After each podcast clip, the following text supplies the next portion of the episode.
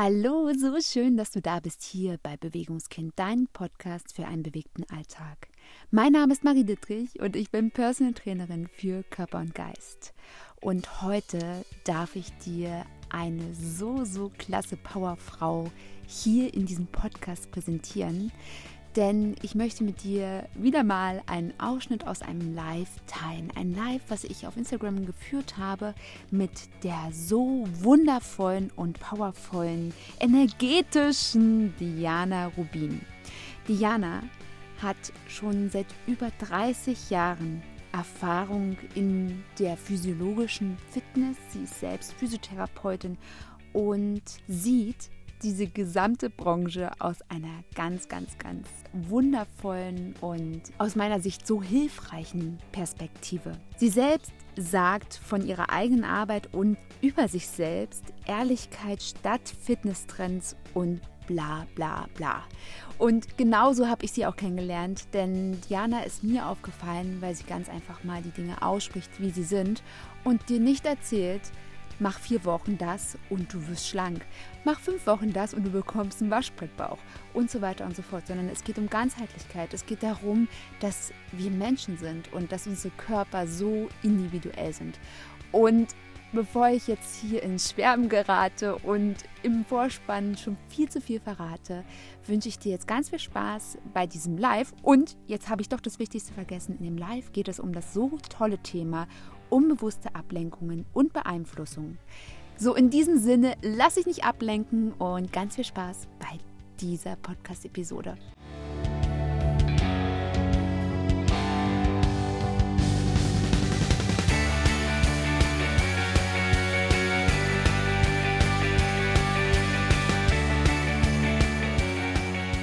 Wir wollen ja heute ganz tief einsteigen in das Unbewusste und die Dinge, die uns so unbewusst ablenken und ja, uns von unseren Wegen auch so ein bisschen abbringen.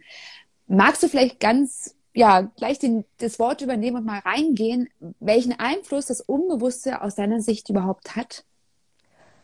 Hm, ja, das ist, ähm, also ich habe mir jetzt lange schon äh, tiefe Gedanken gemacht, so die letzten Tage, wenn wir das Thema eben da äh, fixiert hatten und ähm, äh, beschäftige mich ja ziemlich viel damit und es geht schon in viele Bereiche. Also ich finde, es hat einen Einfluss auf, auf alles, was wir machen. Es hat einen Einfluss auf, äh, ja, jetzt, wenn wir jetzt Trainer sind, auf, auf sportliche Erfolge. Es hat einen Einfluss auf ähm, unser ganzes Leben. Wie gestalten wir unser Leben? auch sogar krasserweise, was, was für einen Partner äh, erwischen wir irgendwann, weil das alles mit unserem Unterbewusstsein zu tun hat und von was wir uns im Grunde lenken lassen. Ja, also es ist ähm, auch ganz viel mit unseren Erfolgen, äh, unsere, also am Erreichen unserer Ziele äh, abhängig. Also das ist ähm, ja eine, eine ziemlich tiefgreifende Sache. Und ich ähm, denke da oft drüber nach, wenn ich so Menschen sehe, die ich mit meinem Coaching, sagen wir mal, mit meinen Tipps nicht erreichen kann, dass die so tief in, ihrem, in ihren alten Glaubenssätzen drin sind. Ich sage dann auch irgendwann, äh, okay, macht keinen Sinn, äh, sich da quasi an die Wand zu reden und dran aufzureiben, weil ähm, die müssten genau das angehen. Und äh, das, darum mhm. finde ich das auch so interessant, dass du auch diese mentale Seite angehst. Und das ist, jetzt, das ist jetzt das, was ich als Trainerin auch äh, immer mehr jetzt versuche, äh, mich da reinzufuchsen, weil wenn die oft nicht angegangen wird von Menschen, dann kannst du denen die tollsten Übungen, die tollsten Ernährungstipps, die tollsten Tipps für die Lebensumstellung geben, die wirklich so vom fachlichen her super geeignet werden äh, äh, dass die ihr Ziel wirklich erreichen und sich auch eine OP ersparen oder was auch immer, ja. Aber wenn die ihre mentale Seite, also dieses Unterbewusste nicht angehen, was sie da bremst, was ihnen ständig einredet, dass das jetzt eben nicht geht und so weiter und warum auch immer, dann kommen die nie an ihr Ziel. Da kannst du der beste Coach sein, habe ich die Erfahrung gemacht, dass das funktioniert nicht. Und auch ja. gerade bei Ernährung und so, wenn man da das Warum nicht für sich selbst ergründet, ja, warum man immer wieder quasi in die falsche Richtung wieder abbiegt, in die bekannte, dann funktioniert das einfach nicht. Und eigentlich ist es ein Part, der, also ohne den es eigentlich gar nicht geht. Ganz genau. Das ist meine Erfahrung. Ich würde hier mal ein ganz typisches Praxisbeispiel mal mit einbringen. Vielleicht kennst du das auch. Ich bekomme ganz oft Anfragen von zukünftigen Klienten, die ja dann meistens nicht meine Klienten werden, die dann sagen, ja, also ich hätte gern einen Ernährungsplan, einen Bewegungsplan. Ich möchte das alles gerne komplett fix haben. Und ich arbeite ja tatsächlich vielschichtiger. Also für mich ist es tatsächlich so, dass feste Strukturen, diese festen Pläne, die kann sich jeder bei Google rausziehen. Also in, in ja, unserer Gesellschaft ja. braucht man nicht mehr darüber reden. Wer möchte, findet alles kostenlos im Internet. Und aus meiner Sicht aber ist genau dieses kurzfristige, dieses schnelle, so, so, so, dieser Grund dafür, wo wir uns gerade befinden, also jeder Einzelne für sich, in einer Gesellschaft, wo das nur darum geht, schnell sich was zu essen zu machen, schnell mal zum Sport zu gehen, mal schnell irgendwie, weiß ich, den, den Alltag zu kompensieren, der ansonsten so unbewegt ist.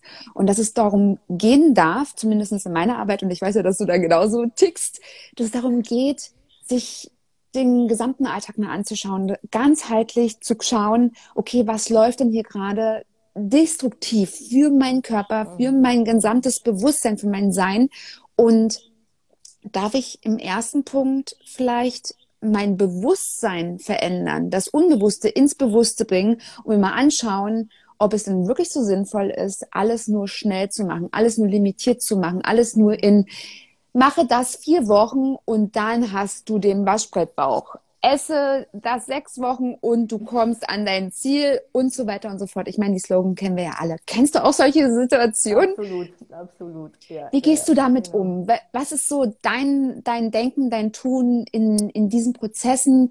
Wie würdest du bei einem Klienten rangehen, der genau dieses Denken hat?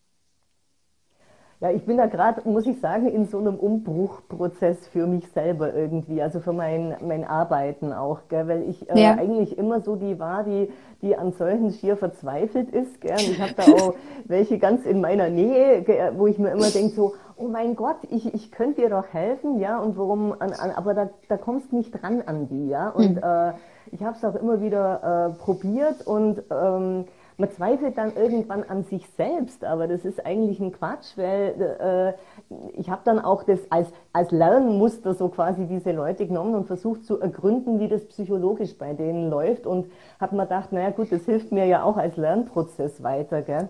Ja. Und, aber ich habe die wirklich, muss ich leider sagen, aufgegeben und habe auch, äh, also da, wo ich selber äh, Coachings annehme, also mache, die haben auch gesagt, also die, die Leute müssen schon einen gewissen eigenen Willen haben, da daran zu arbeiten.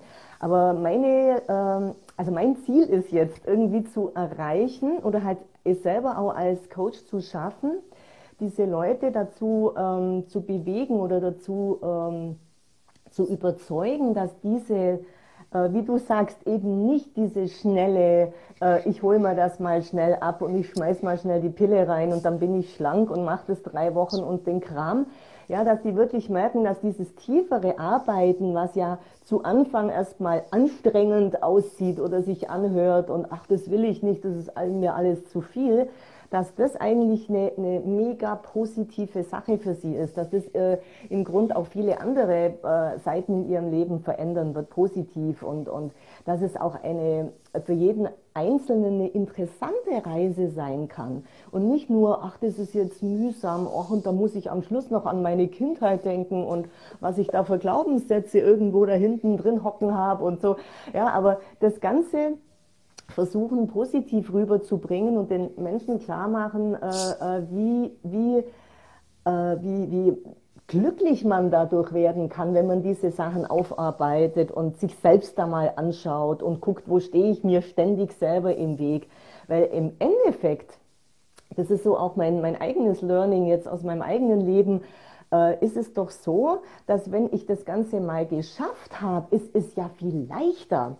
Ja. ja. und auf der anderen Seite kenne ich mich besser. Das heißt, es tun sich ja ganz andere Ziele für mich auf. Und wenn ich da immer drin bleibe, in dem vermeintlich Bequemen, dann äh, bleibt es ja immer schwer.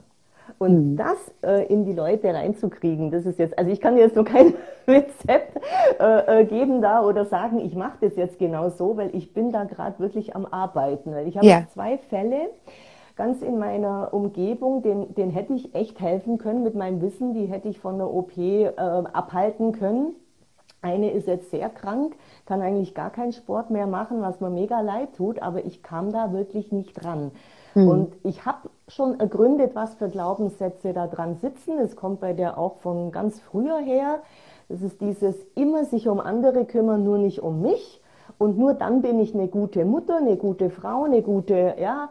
Und äh, so hat sie ihre eigenen Bedürfnisse immer hinten angestellt und die Sportstunden abgesagt und alles, was für sie gut gewesen wäre für ihren Körper. Und dann kam die erste OP und dann die zweite und äh, beim nächsten war es genauso. Der, der wollte einfach nichts machen. Der hat den Glaubenssatz, äh, Männer machen da nichts. Ja, ich gehe so lange in meinen Sport, von dem das Ganze gekommen ist.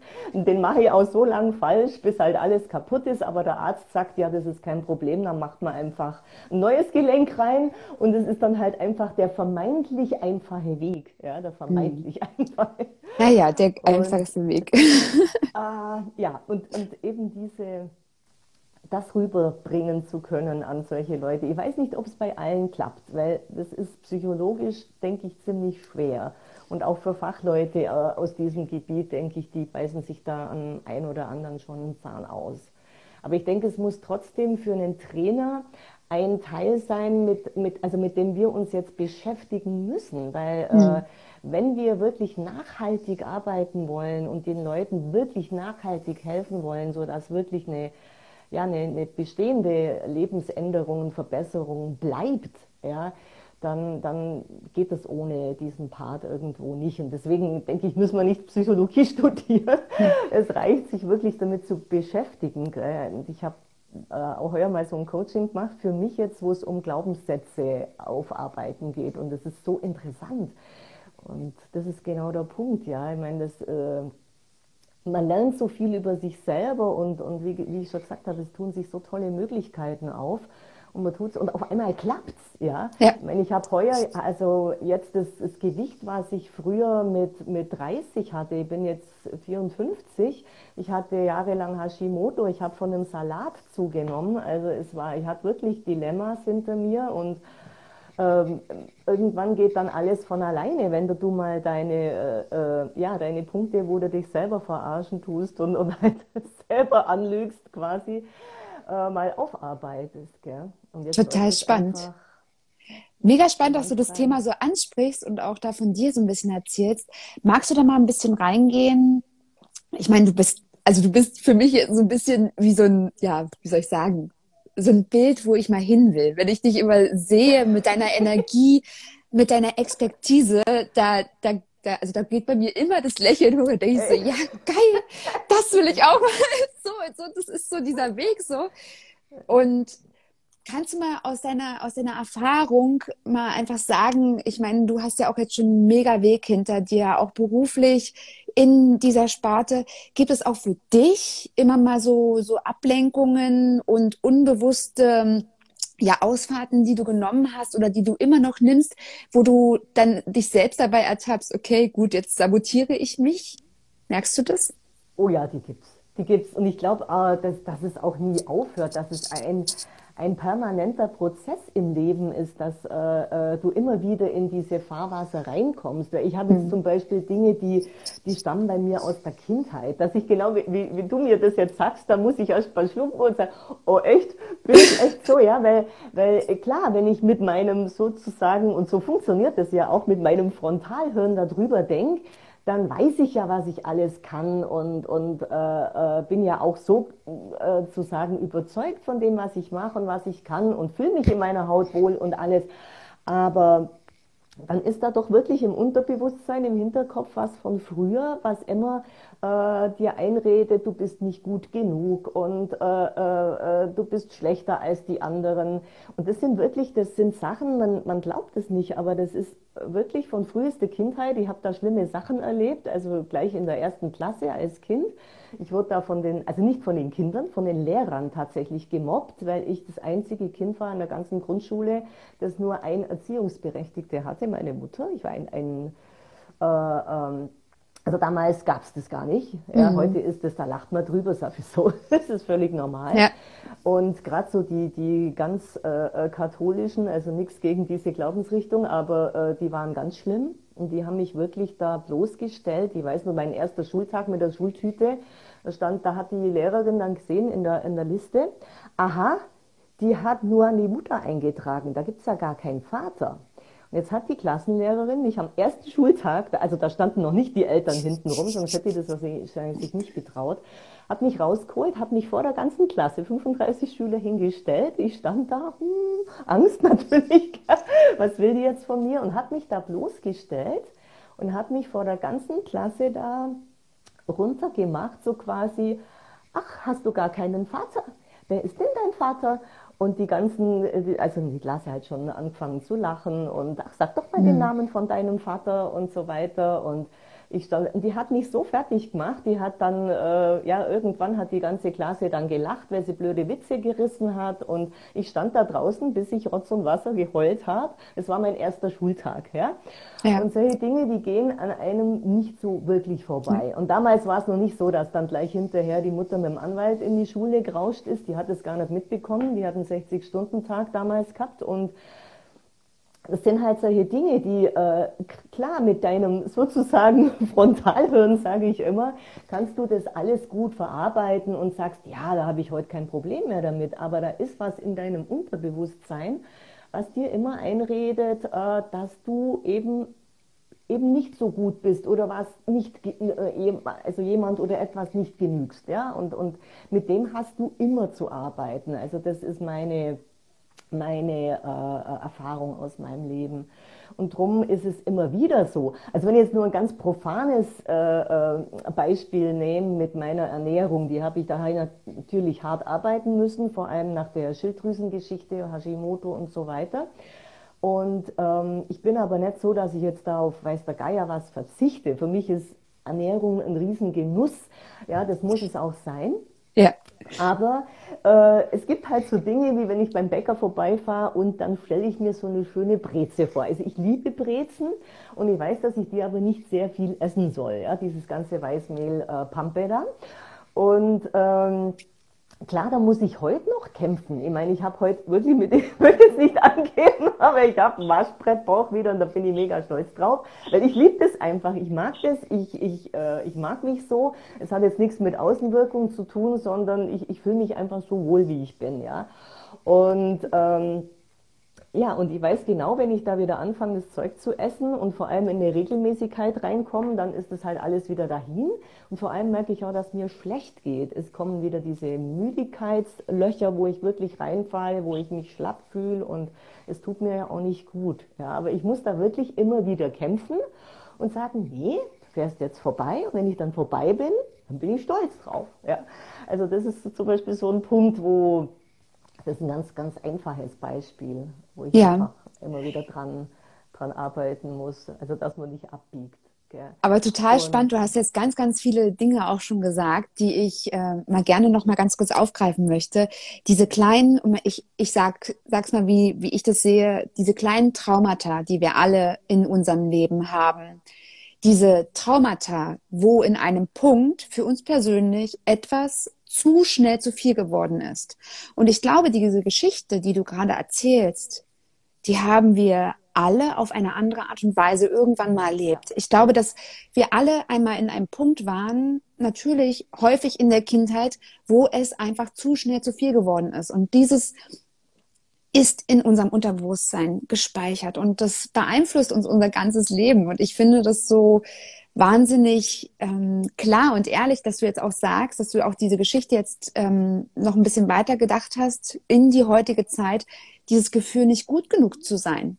Und das sehe ich auch ganz oft bei Menschen, die können trainieren, ja, jeden Tag acht Stunden lang und gucken trotzdem sich noch im Spiegel an und sagen, okay, nicht gut genug.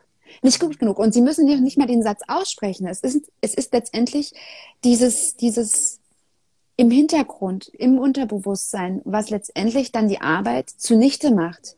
Nicht zu sehen, welche Erfolge man und kleine Erfolge, nicht die acht Stunden Training, sondern einfach die kleinen Erfolge. Was habe ich für mich heute geschafft? Was habe ich für mich Gutes getan?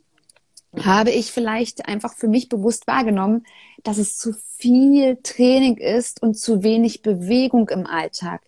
Dass ich viel zu viel Stress aufbaue, mein Körper deswegen auch gar nicht mit diesen Belastungen und Entspannungen umgehen kann und so weiter und so fort. Und das, was du jetzt mit der Brezel erzählt hast, auch mal auszuhalten, die eigenen Ablenkungen auszuhalten. Und das glaube ich, das schaffen die wenigsten. Das, was ja, du gesagt hast, ja, sich ja. vielleicht auch mal was zu gönnen. Natürlich. Ich, also ich bin auch so total der Genussmensch, trotz meiner Geschichte mit meiner Essstörung.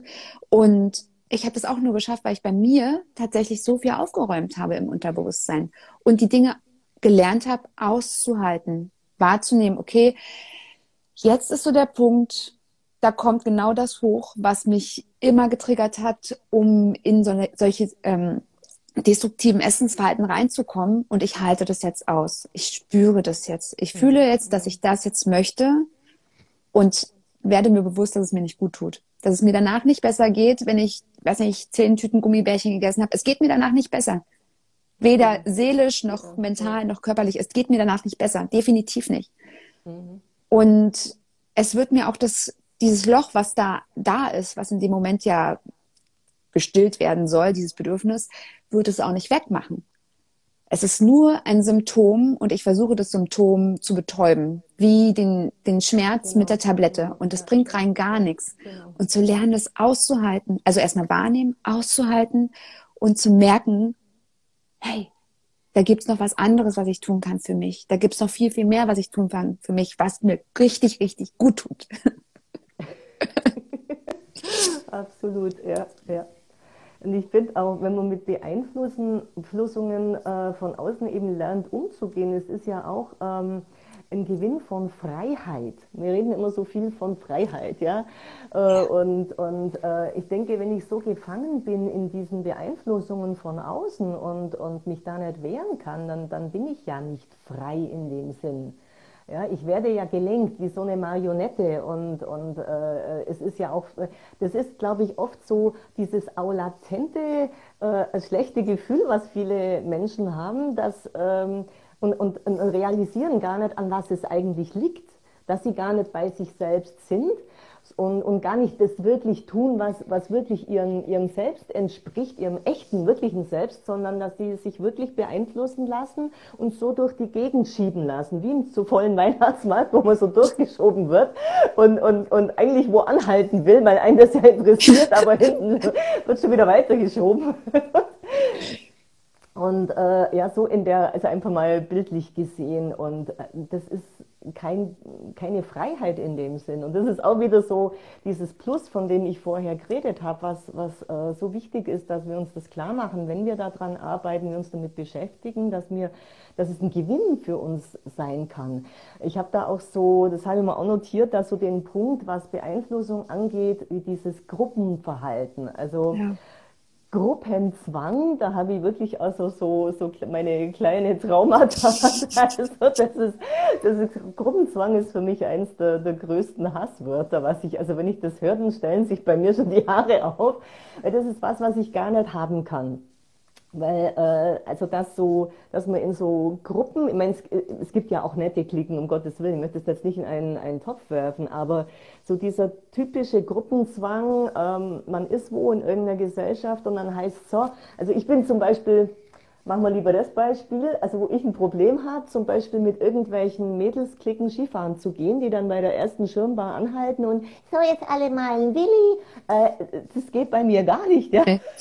dann stehe ich dann wieder außen und nee, für mich bitte nicht, weil ich trinke keinen Alkohol in meinem Sport, wie blöd bin ich denn und so weiter. Ja, ich meine, das sind alles Sachen, und da denke ich mir dann so oft, oh Gott, ich bin gar nicht gruppentauglich irgendwie, überhaupt nicht klickentauglich, ja, weil ich da viel zu viel ich selber dann bin. Und dann denke ich mir wieder hinterher, naja, dann bist halt so, ja, aber ich fühle mich irgendwo hinterher besser, als wenn ich dann da, da mich da reinstelle. Aber was der Punkt ist, ich habe das oft schon erlebt. Ich bin auch Skilehrerin und da kommst du ja immer wieder da so ins Urklicken rein und, und bei unseren Veranstaltungen, wo wir früher immer viel waren, also ich fahre Telemark und das ist nur so ein Beispiel. Da ist es ganz in bei denen, dass man diesen Schnupftabak in die Nase zieht. Und dann zieht einer da diese große Dose raus und dann, ey, zack, und dann kommen sie alle her, stellen sich alle im Kreis, recken die Hand nach innen, dann wird da überall drauf und dann kommt so ein toller Spruch und die stehen alle im Kreis rum. Und das war immer so, das ist so ganz typisch. Ja, das ist jetzt einfach nur ein Beispiel, ja, aber was so typisch ist. Und ähm, dann haben die mir gewunken, weil ich, die kennen mich ja. Und ja, kommt Jana. Und ich so, äh, nee, danke für mich nicht. Zack, rums, Schulter zugedreht. Der Kreis schließt sich. Du stehst außerhalb von diesem Kreis. Die machen da drin ihre Gaudi und du gehörst nicht mehr dazu. Ja. Das ist jetzt einfach nur für mich so ein Beispiel, wo das ganz bildlich wird wie schmerzhaft das für uns eigentlich in dieser Situation ist, wo wir eigentlich ganz, also wir selbst sein wollen, mhm. aber uns quasi lieber dann in so einer Situation was tun, was wir eigentlich gar nicht wollen, wo wir vielleicht wissen, was uns nicht gut tut, was nicht, nicht gut für unseren Körper ist in dem Moment oder was auch immer, nur um diesen Schmerz, dieses nicht dazugehören, dieses an den Rand gestellt werden, nicht erleben zu müssen in dem Moment. Ja? ja. Aber meine Erfahrung ist einfach die, wenn ich da drüber gehe und da diesen kurzen Moment ähm, einfach mein Selbstbewusstsein äh, raushol und sage, nee, ich bin eben so und, und ich will es jetzt nicht, dass mir dann kurz nach diesem Moment, der Moment des, des Schmerzes quasi ist ja nicht lang, aber dass mir danach viel besser geht. Ja. Und dann auch ja. dauerhaft besser geht, weil ich bin bei mir geblieben und das macht einen stolz, das gibt einem mehr Selbstbewusstsein. Und wenn ich mich immer von anderen lenken lasse in Situationen rein, in Sachen rein, die ich gar nicht will, das, das bringt ja mein Selbstbewusstsein immer weiter runter. Und genau. damit kann ich ja dann nicht mehr arbeiten. Und das ist bei so vielen Dingen so. Also das ist meine Erfahrung. Und also ich muss sagen, ich habe da auch selber viel falsch gemacht. Ja, es ist nicht so, dass ich jetzt da der, der totale King bin, sondern es sind einfach meine Erfahrungen, die ich gemacht habe, sehr viele schlechte Erfahrungen diesbezüglich, auch damals, wo ich sehr krank war. Also zum Beispiel auch sitzen geblieben bin am Abend, wo ich schon, also ich, ich bin dann müde geworden, also in der Zeit, wo ich noch Hashimoto hatte. Äh, und mir wurde es dann regelrecht schlecht vor, vor Erschöpftsein. Und dann hieß es immer, ach komm, und jetzt bleib doch noch und wir wollen doch noch ein bisschen und es ist doch gerade so schön. Und mir war es wirklich, ich, ich hätte vom Stuhl kippen können und ich wusste genau, wenn ich jetzt noch weiter da bleibe, dann ist der ganze nächste Tag und der übernächste Tag, ich liege dann den nächsten Tag, ich bin am Ende und es tut mir nicht gut und ich darf das nicht machen. Aber ich, ich habe mich dann trotzdem gezwungen, ja, so ein Blödsinn. Heute sage ich, wie, wie kann man so blöd sein? Aber ich wollte einfach die anderen nicht enttäuschen. Ich wollte nicht der Außenseiter sein. Ich wollte nicht, äh, ähm, ja, äh, irgendwie der, der, der, Stimmungskiller sein und, und was man da alles ist dann. Ne? Ja. Also das ist wirklich und du hast jetzt gerade eine super schöne Geschichte erzählt, die im Grunde genau das spiegelt, was ja unser menschliches Sein ausmacht. Dass wir alle dazugehören wollen. Wir wollen alle geliebt werden. Wir wollen ja anerkannt werden. Wir wollen ganz, ganz, ganz viele Dinge auf natürliche Art Weise erfüllt bekommen. Bedürfnisse, die wir alle haben. Wir haben sie alle.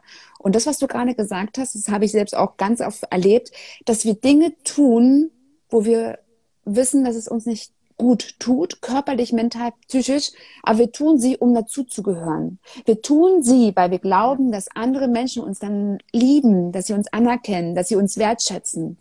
Und wir machen das so oft unbewusst. Und ich habe hier meine Geschichte im Rauchen. Ich habe ungefähr mit 13 angefangen zu rauchen. Mhm. Aus einem Grund, also heute gespiegelt, ich rauche schon seit über zehn Jahren nicht mehr, aber heute gespiegelt habe ich das gemacht, um dazuzugehören. Weil die, weil die Jugendlichen, die damals geraucht haben, und das haben eigentlich aus meiner, also in meinem Umfeld haben alle geraucht. Also nicht die, meine Eltern haben zum Beispiel nicht geraucht, noch nie. Witzigerweise, weil man ja, damals hat man gesagt, ja, der, die, die Raucherkinder, die fangen auch an zu rauchen. Das war totaler Blödsinn aus meiner Sicht oder ist immer noch totaler Blödsinn, weil bei mir haben alle Jugendlichen geraucht und ich wollte dazugehören. Ich wollte zu den Coolen dazugehören. Und es hat mir nicht geschmeckt, es hat mir nicht gut getan, mein ganzes System hat rebelliert und ich habe das durchgezogen. Ich habe wirklich viele, viele Jahre geraucht. Es hat mir nicht gut getan. Ich hatte so oft so Ausfallerscheinungen im gesamten System und ich habe es trotzdem gemacht. Und selbst als ich dann aufgehört habe, gab es dann immer ganz oft so diese Situation, die du gerade erzählt hast was mache ich denn, wenn alle rausgehen zum Rauchen? Das war dann so, vorher war ja, durften wir ja noch drinnen rauchen und dann wurde ja die Gesetzeslage mhm, Gott sei Dank genau. geändert, dass wir dann, dass wir, dass dann alle rausgehen mussten. Aber dann saß ich auch einfach mal alleine da. Dann saß ich auf einmal alleine da und dachte so, du bist einsam, du bist verlassen und du, jetzt werden genau die Dinge getriggert, die zum Beispiel auch im Zusammenhang damals mit meiner Essstörung standen. Dieses Verlust, alleine, nicht anerkannt. Und dieses Gesamtpaket hat mich aber so viel lernen lassen über mich selbst, wo ich gedacht habe, du gehst einfach mal draußen stellst dich dazu. Aber selbst dann habe ich das Gefühl gehabt, die sind alle weiß und ich bin schwarz. Ich bin so dieser graue Klumpen, der daneben steht, der eigentlich nicht dazugehört, der einfach nur da dieses Anhängsel ist, so wie der, wie der, wie das kleine Geschwisterkind, was die ganze Zeit einem hinterher rennt. So habe ich mich gefühlt. Und ich durfte da drinnen aber wachsen. Ich durfte wachsen, indem ich für mich gemerkt habe, es tut mir trotzdem so viel mehr gut, nicht zu rauchen, mich nicht in Dinge rein äh, zu begeben, wo ich merke, das, das hat nichts mit mir zu tun. Das hat nichts damit zu tun, dass meine Bedürfnisse, meine, meine ganz, ganz persönlichen Bedürfnisse gestillt werden, dass ich Sportlerin bin und mit all diesen Faktoren, die ich mache, um irgendwo dazuzugehören, dass ich da gar nicht meine eigenen Dinge erreichen kann beispielsweise.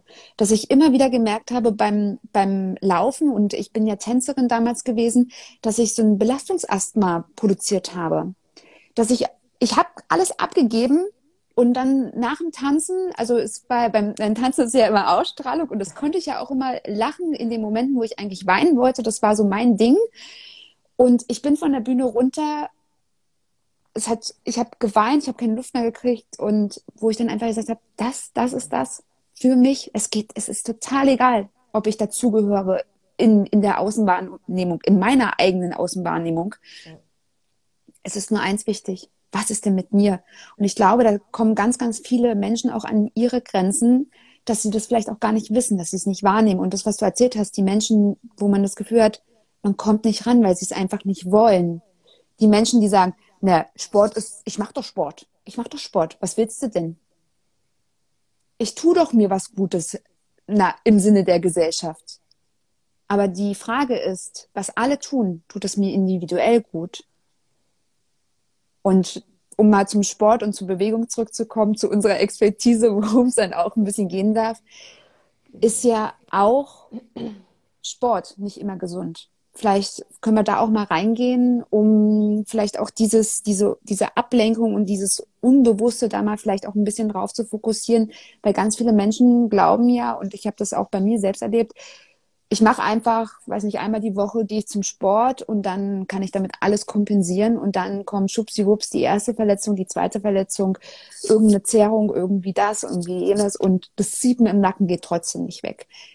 Kennst du das aus deiner Arbeit und wenn ja, kannst du dazu ein bisschen was sagen?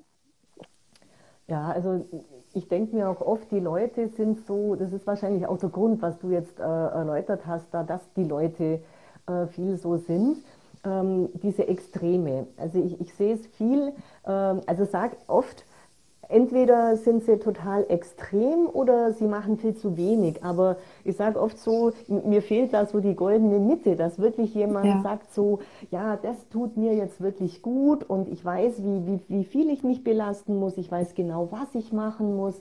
Und genau das ist das wieder wahrscheinlich der Grund auch, dass die Leute nicht wirklich bei sich sind, ja, sondern das Außen kopieren. Das, da sind wir wieder bei dieser Beeinflussung von außen, die viel zu stark ist und mit der viele nicht umgehen können. Äh, ich erlebe viele Leute, die machen so, äh, melden sich zu so einem Alibi-Sportkurs an, um dann sagen zu können, ich mache doch was. Ich gehe einmal die Woche in eine Stunde, bei der ich äh, die Hälfte der Übungen nicht vernünftig mitmachen kann, weil ich schon so schlecht beieinander bin, aber ich gehe. Und wenn das nicht hilft, dann ist der blöde Sport schuld und nicht ich. Ja, also solche, die habe ich schon, Und das sind genau die, die am Ende dann auf dem OP-Tisch landen und sagen, ja, es ging halt nicht anders und es ist halt so und und dann sehe ich wieder das, das Gegenteil. Gerade bei uns so im Allgäu gibt es viele, die natürlich auch durch die Beeinflussung wieder von außen, die machen das auch, also muss ich das auch, wirklich total verrückt die Berge hochrennen. Also da meinst echt, die Zunge, die hängt jetzt gleich am Knie echt also da gehst du so ganz normal und denkst schon, du bist heute mal wieder flott unterwegs und dann kommt hinter dir so und da kommt wieder einer vorbei, ja, und du denkst Mann, was, was willst eigentlich? Willst du dich jetzt umbringen oder was? Und ich meine, ich kenne mich gut aus mit, mit dem ganzen Sport, mit Laufen und wie man das trainiert und alles. Und da denke ich mir oft, ja, okay, du, du magst vielleicht fit sein, aber was du da jetzt machst, das ist ein Killer für dein ganzes Immunsystem. Und es trainiert auch nicht wirklich gut. Ich meine, du, du schaffst es zwar im Dauerlauf den Berg hoch mit wirklich so knallroten Schädel und das ist dann die andere Fraktion. Ja, ja. Aber der Arbeitskollege macht es auch und der hat letztens gesagt, er hat jetzt ungefähr die und die Zeit braucht auf den gleichen Berg hoch, dann muss ich so und so. Ja? Und diese Extreme und von was sind die beeinflusst? Auch wieder bei dem einen Extrem, bei der mit der OP wieder von ihren Glaubenssätzen, alles andere ist wichtiger als ich. Die hat zum Beispiel ihre Sportstunden abgesagt mit einer Regelmäßigkeit, wenn ihre schon lange erwachsenen Kinder auf Besuch waren, eine ganze Woche. Ja, ich muss denen das Abendbrot richten. Mhm. Ja, ich meine, die waren zum Teil schon verheiratet. Ja, ja ich meine, die könnten auch ihr Abendbrot richten. Das hätten die auch gemacht, wenn sie zum Sport gegangen wäre. Aber nein, wenn noch ein Platz frei gewesen wäre, hätten sie ja? auch mitgekonnt. Also ja, genau. hätten die auch was getan. Das habe ich ja auch vorgeschlagen. Nein, es muss so sein. Ja? Und bei den anderen muss es eben so sein, wie die anderen äh, das machen. Und das sind diese ganzen Beeinflussungen, wo die Leute einfach nicht merken, wie im Außen sie eigentlich sind. Ja? und sich dann im Grund fehlbelasten und ja, ja. also das sehe ich sehr, sehr viel. Ja, ja.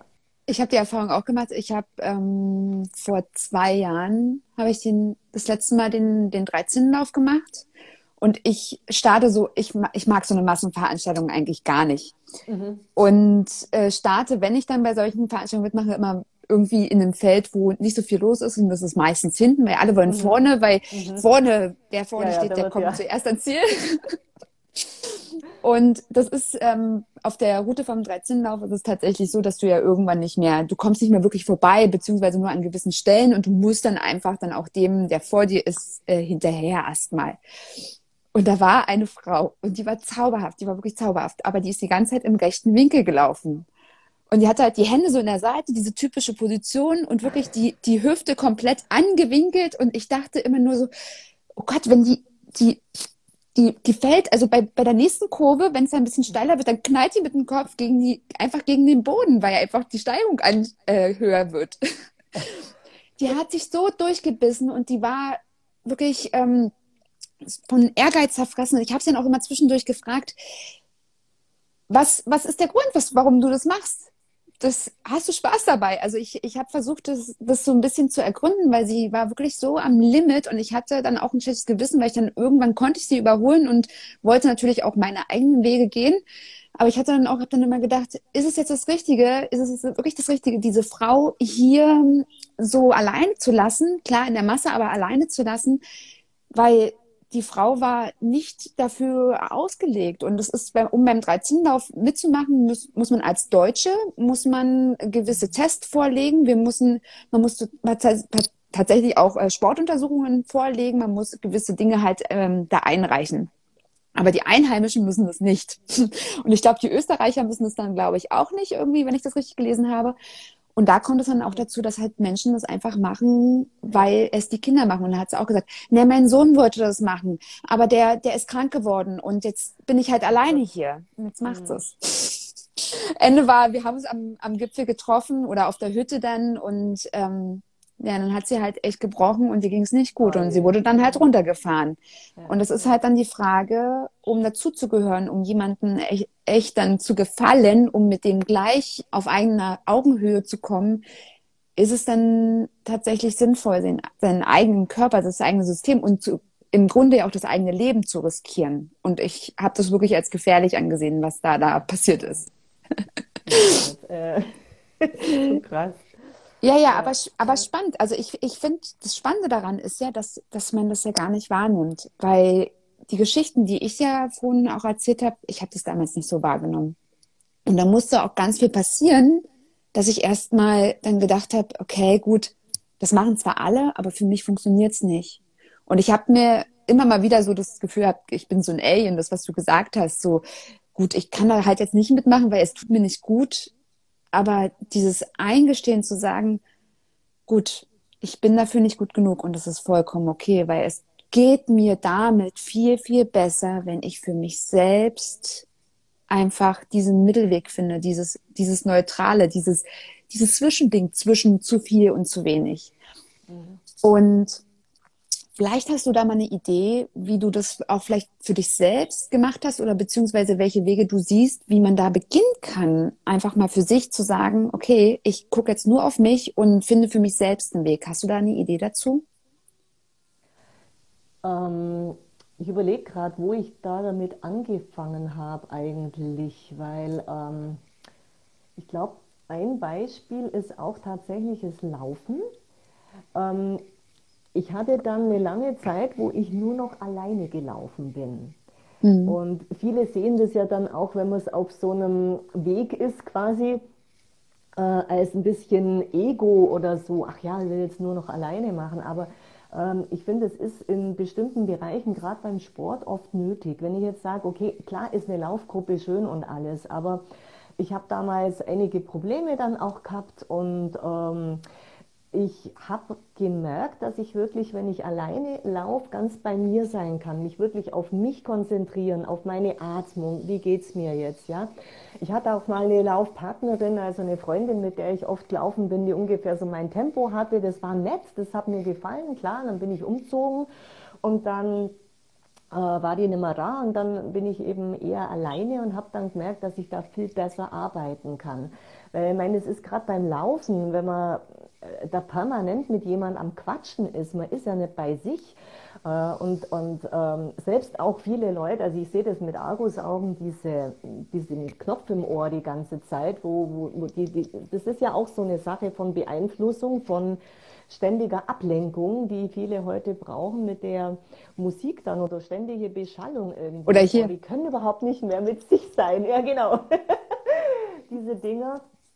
Und ähm, da habe ich dann angefangen, sehr viel zu arbeiten mit der Atmung. Ich habe ich hab früher äh, tatsächlich fünf Jahre im Sportfach gearbeitet, selber Pulsuhren und das Zeug verkauft, war ja total begeistert und habe das auch eine Weile benutzt und habe das dann abgelegt und habe mich äh, darauf spezialisiert, rein über die Atmung das alles zu machen. Ich mache das heute beim Laufen, mhm. ich mache das, wenn ich in die Berge gehe und ich kann meinen Puls und alles komplett kontrollieren über meine Atmung und kann auch genau feststellen, auf welchem Level ich jetzt gerade bin. Also wenn ich wirklich ganz komplett ähm, äh, so weit bin, dass ich sage, ich kann jetzt nicht mehr schneller, ja, das merke ich genauso. Da brauche ich heute keine Pulsuhr mehr, die dann zum Piepen anfängt und sagt, oh, du bist jetzt über 160 oder sowas. Ich merke das.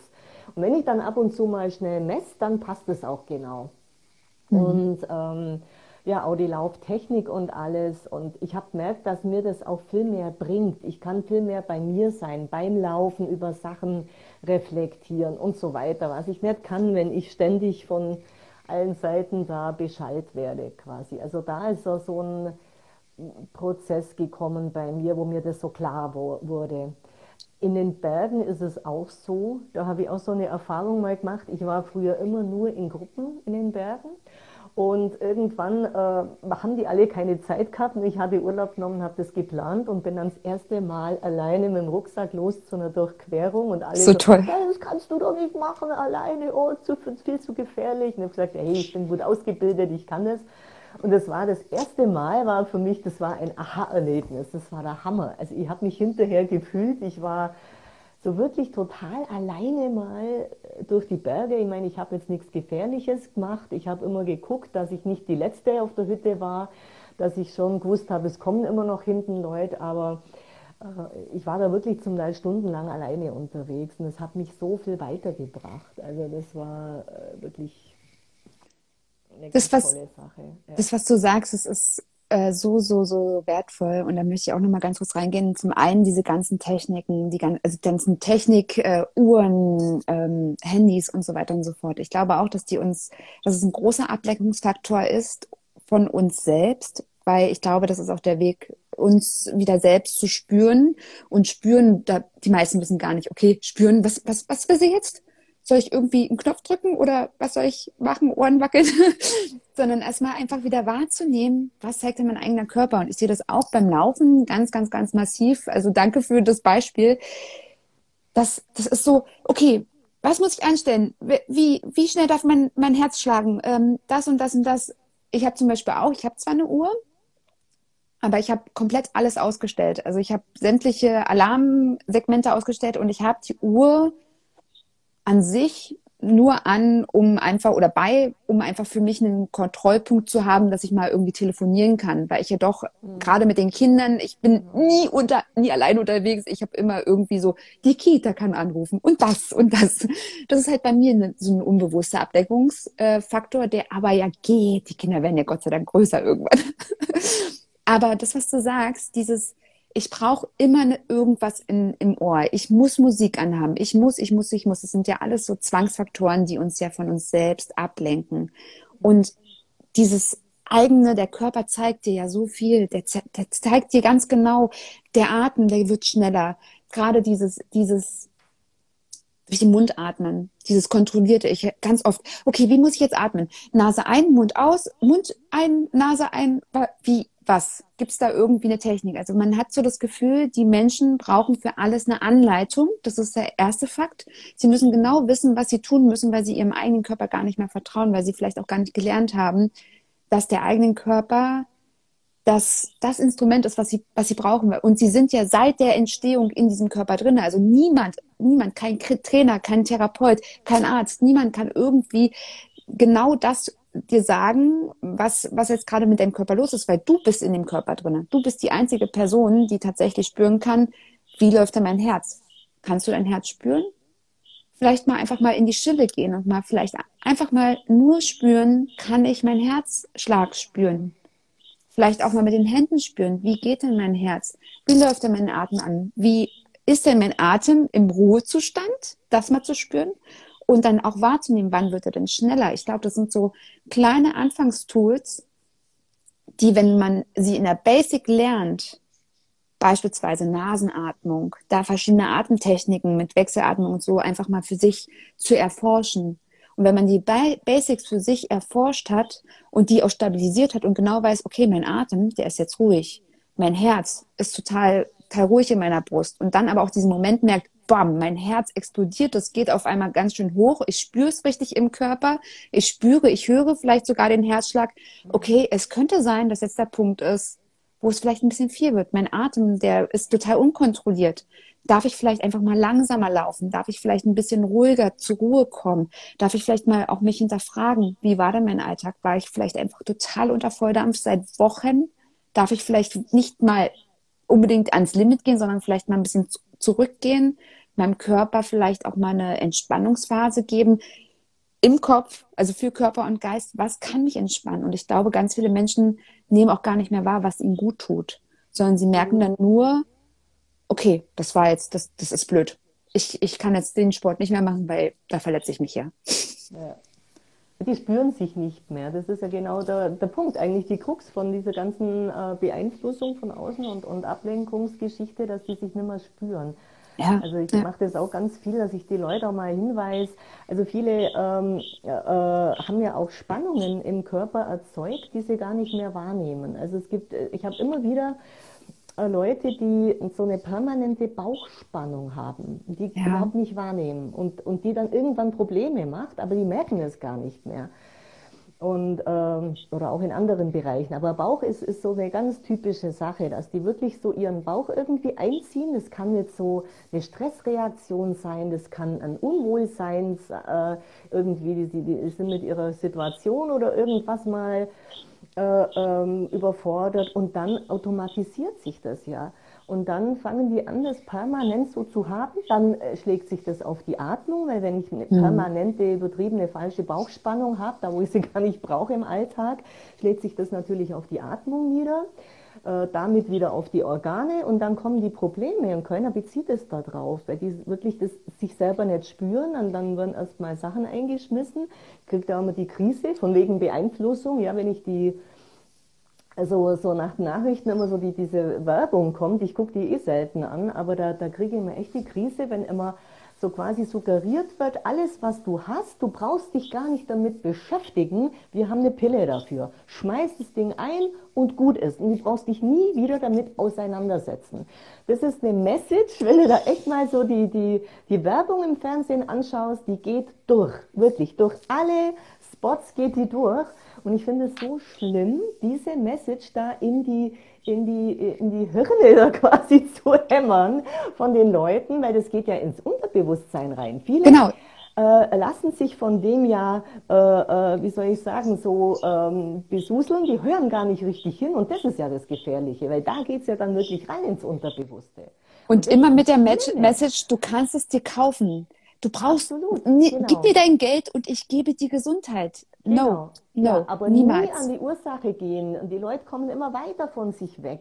Die spüren sich immer weniger, die überlegen immer weniger, äh, was sind die Ursachen. Und das ist auch so ein, so ein Learning äh, von mir, dass ich bin, bin heute noch am überlegen, was waren die Ursachen für meine schwere Erkrankung damals, die mich mhm. jahrelang ausgenockt hat dann. Gell? Und ich habe das alles zurückverfolgt. Und ich bin als so ein Mensch, ich will immer die Ursache wissen. Ja? Und das mache ich ein bisschen so wie die immer bei den Sokos, also die Kriminale. Ne? Da wird das ausgeschlossen. Und das, ja. und was war da, was da noch nicht war.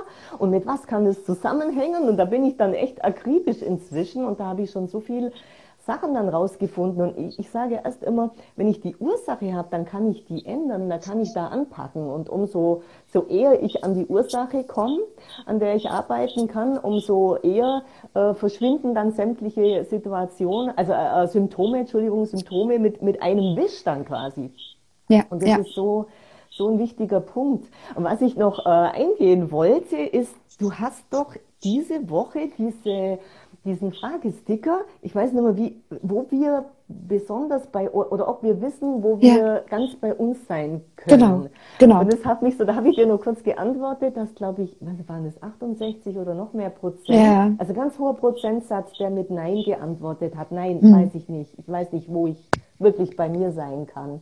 Und das hat mich so, äh, ja, irgendwie beschäftigt, ja. Äh, weil ich mir dann so Gedanken gemacht habe, was, wie, wie definieren die, die Leute das jetzt, das bei sich sein?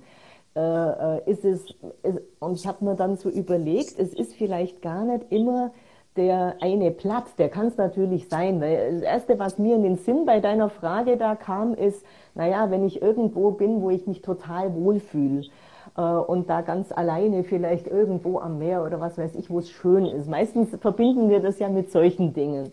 Aber dann habe ich mir auf der anderen Seite gedacht, naja, wenn ich an sich schon ganz bei mir bin, also das heißt, ich, ich, ich ich weiß, wer ich bin.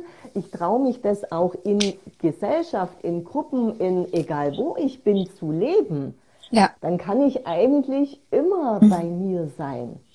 Und dann ist dieses Gefühl oder dieser, dieser Zustand eigentlich kann dann überall sein. Das ist ganz, so ein ganz wichtig. der mir kam. Ja, ja, weit. Also das, das, also ich, ich mache ja so eine Fragensticker immer nicht ohne Grund. Ich ziehe daraus immer ganz viel Input für neue Themen für meinen Podcast oder für, für solche Lives und schaue dann auch immer, dass ich dann mhm. irgendwie dann das thematisch dann okay. auffasse.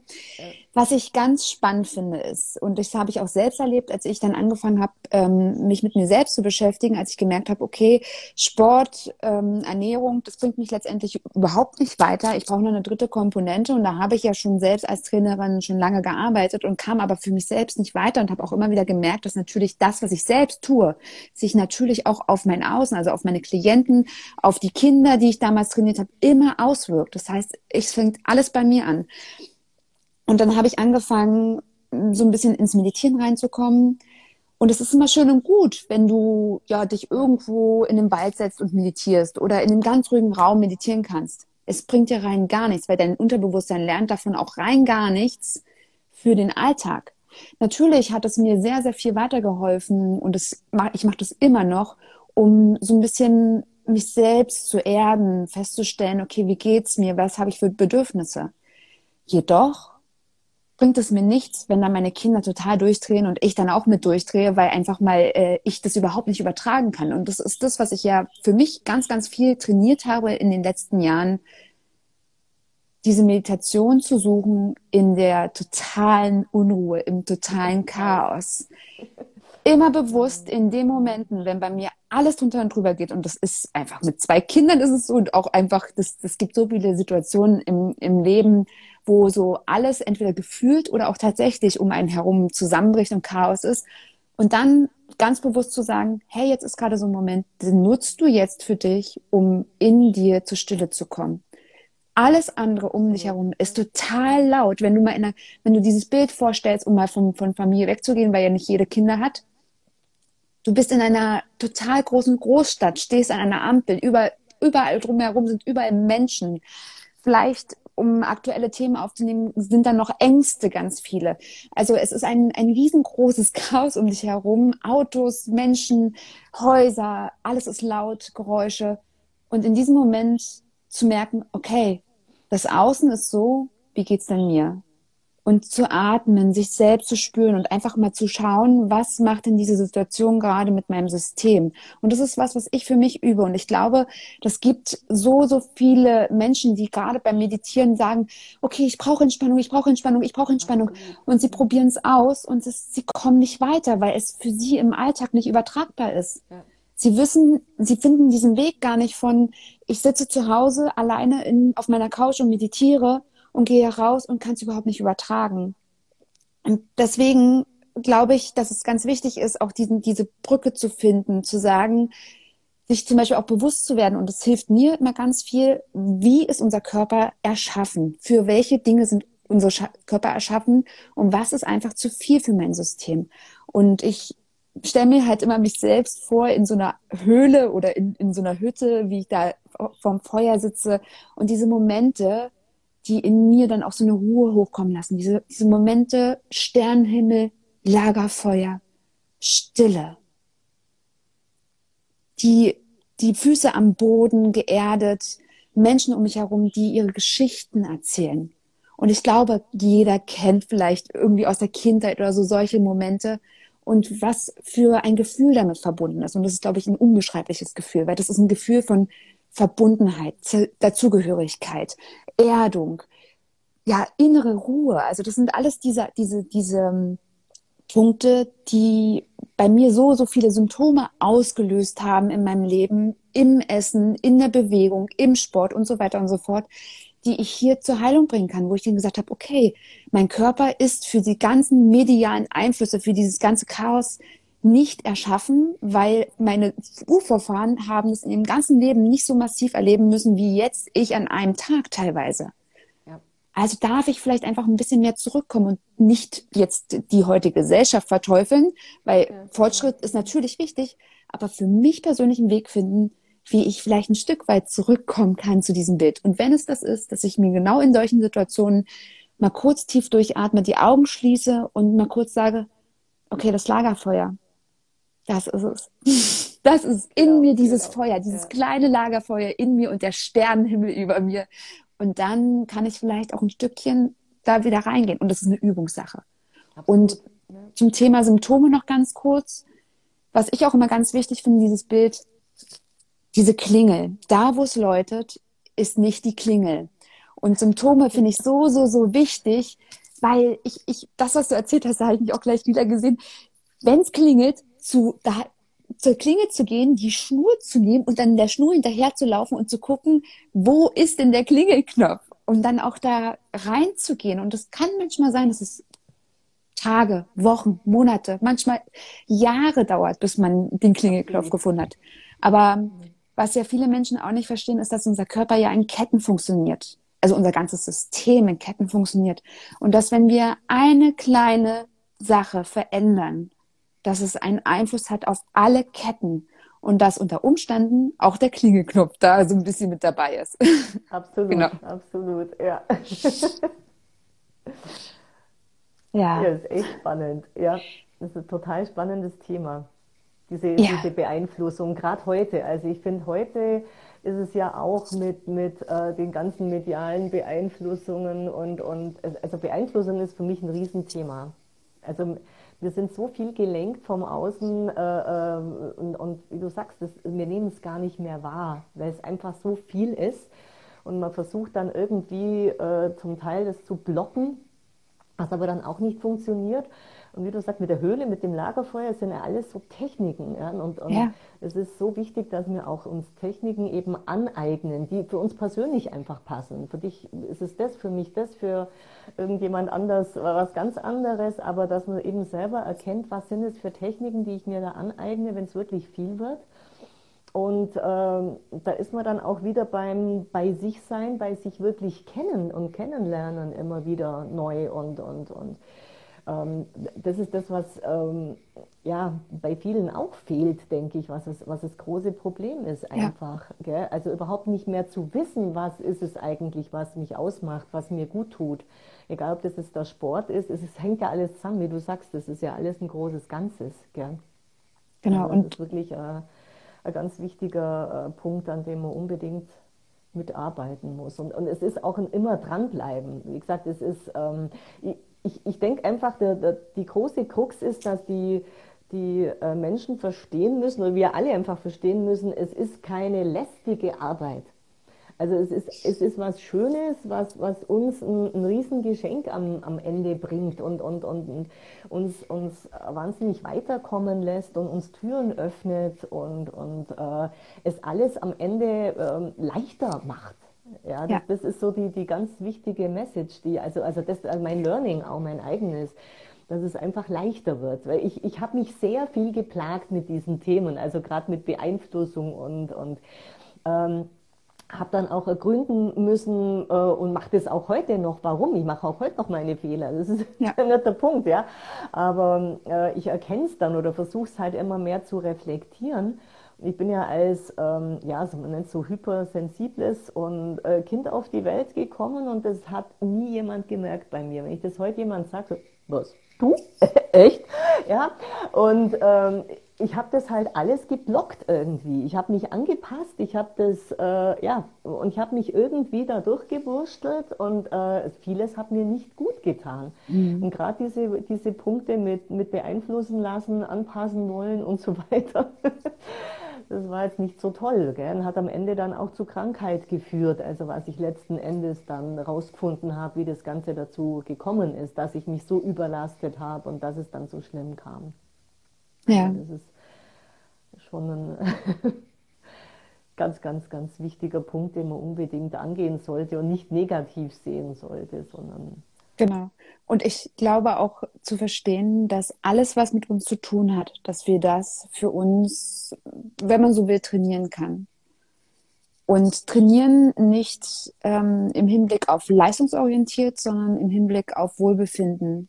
Dass, Absolut. Mhm. dass wenn wir, wenn wir, wenn wir genau diese Dinge, diese Entspannungstechniken, diese, wenn wir, wenn wir uns darauf einfach besinnen, was uns gut tut und uns das vielleicht auch erstmal am Anfang aufschreiben, okay, es tat mir jetzt total gut, einfach mal ja ins Gebirge zu gehen alleine oder mal alleine spazieren zu gehen, sich das tatsächlich mal aufzuschreiben, es tat mir gut, um sich vielleicht so einen kleinen Puffer zu machen, um sich selbst daran zu erinnern, weil wenn wir mal ehrlich sind, wenn alles brennt, da erinnern uns, wenn, wir erinnern uns nicht mehr daran.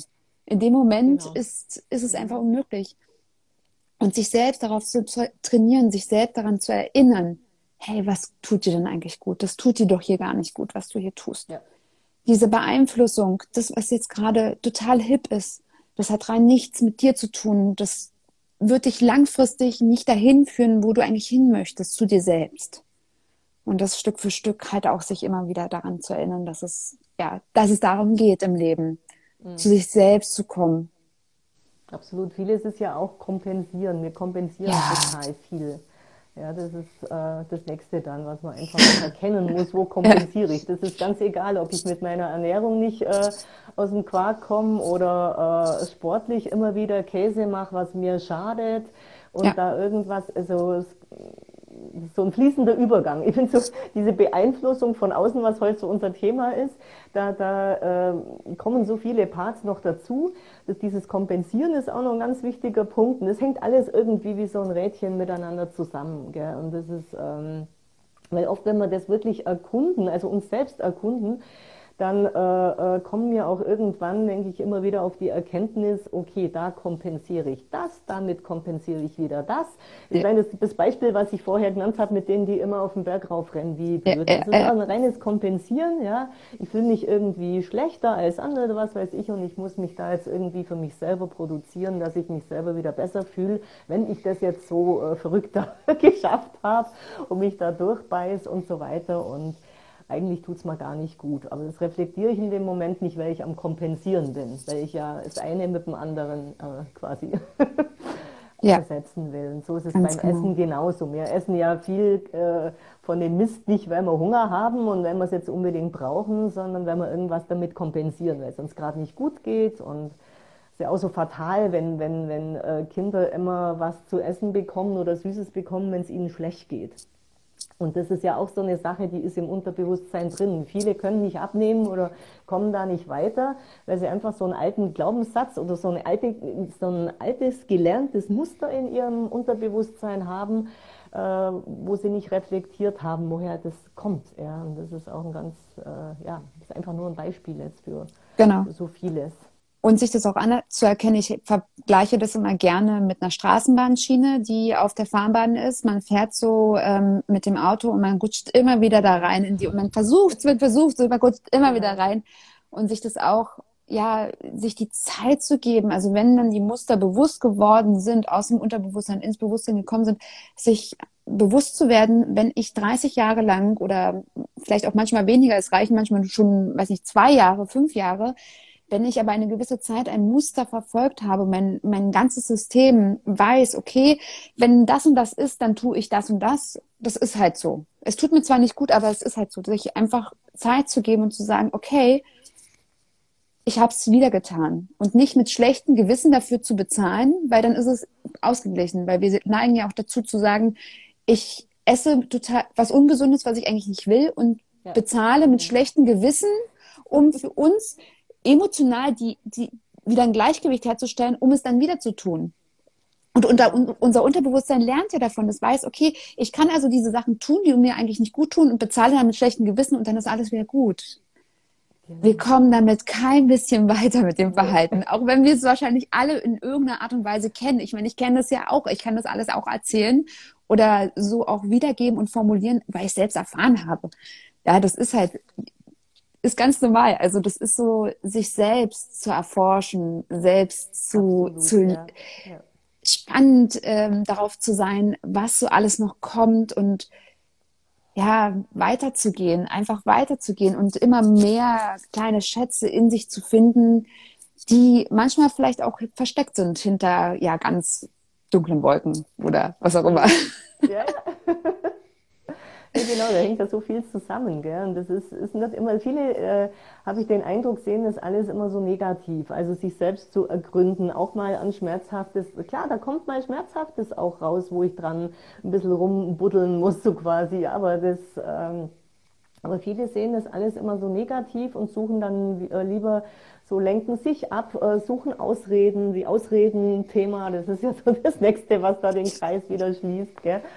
Und äh, wo ich alle Ausreden suche, dass ich ja nicht da mich selber wirklich anschaue und daran arbeite. Gell? Das ist ja. Ja, und ja. dabei bringt es einen so viel weiter und, und ist am Ende so ein Gewinn dann. Gell? Mhm, ganz genau. Herzlich willkommen zurück. Schön, dass du noch da bist und dass du dir Zeit genommen hast für dieses so, so, so wertvolle und gehaltvolle Live. Falls du genauso begeistert bist von Diana wie ich, dann schaue sehr, sehr gerne bei ihr vorbei. Ich habe ihre Kontaktdaten auch in den Shownotes verlinkt. Du findest sie aber auch auf Instagram und auf ihrer Homepage. Und ja, lass mir auch ganz gerne deine Gedanken da, was du aus der Folge für dich mitgenommen hast, welche Aspekte du vielleicht mal ausprobierst. Und ja, welche Gedanken du insgesamt teilen möchtest. Außerdem freuen Diana und ich uns natürlich auch von Herzen, wenn wir noch Fragen beantworten dürfen, wenn wir ja dich vielleicht ein kleines Stück begleiten dürfen. Und zum Schluss habe ich noch einen kleinen, kleinen Aspekt in eigener Sache. Denn dieser Podcast ist so mein Herzensding. Und der Podcast ist schon fast zwei Jahre alt. Die sämtlichen Themen, die ich hier mit dir teile, sämtliche Geschichten, entspringen aus meinem persönlichen Alltag, aus dem Alltag als Personal Trainerin und sämtliche Inhalte sind natürlich kostenlos. Und ich würde dich heute so sehr darum bitten, dass du einmal dir die Zeit nimmst und bei iTunes oder auch auf der Google-Seite unter Bewegungskind mir eine 5-Sterne-Bewertung da lässt um zu erzählen, wie der Podcast dir gefällt, was meine Arbeit und mein Sein vielleicht für dich auch bewirkt hat, um mir zu ermöglichen, noch weiterzukommen, noch mehr Reichweite zu erhalten. Denn ganz ehrlich, so funktioniert das System und umso mehr Reichweite ich hier tatsächlich für mich generieren kann durch dich, umso mehr Menschen kann ich natürlich berühren, inspirieren und letztendlich auch helfen. Das ist mein ganz, ganz, ganz großer Wunsch und deswegen freue ich mich so sehr, wenn du mich dabei unterstützt, noch mehr in die Welt hinauszutreten. Und ich danke dir so sehr von Herzen. Und bis dahin, denke immer daran, du bist so wundervoll und einzigartig und du bist es wert, in deinem Leben gesund und glücklich zu sein. Bleibe bewegt, deine Marie.